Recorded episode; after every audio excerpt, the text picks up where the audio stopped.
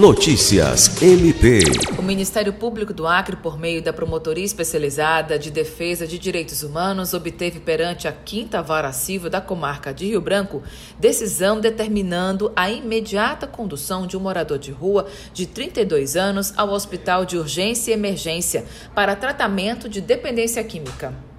A decisão ocorreu no âmbito de ação civil pública com pedido de antecipação de tutela, ajuizada pela promotora de justiça Patrícia Paula dos Santos, que demonstrou que o morador de rua, em situação de hipervulnerabilidade e vivendo há 11 anos nas ruas, necessita de tratamento compulsório para a proteção da própria vida e de terceiros em razão da recusa do paciente ao tratamento médico necessário e de sua atual incapacidade para atuar com autonomia da vontade, o Ministério Público acreano pediu e teve deferido o pedido de tutela provisória e internação compulsória do morador de rua, conforme decisão judicial. O paciente passa a ser conduzido ao ERB e internado a critério médico, pelo período necessário ao tratamento de tuberculose. O juiz determinou ainda a nomeação da coordenadora do Centro de Referência Especializada para a População em Situação de Rua,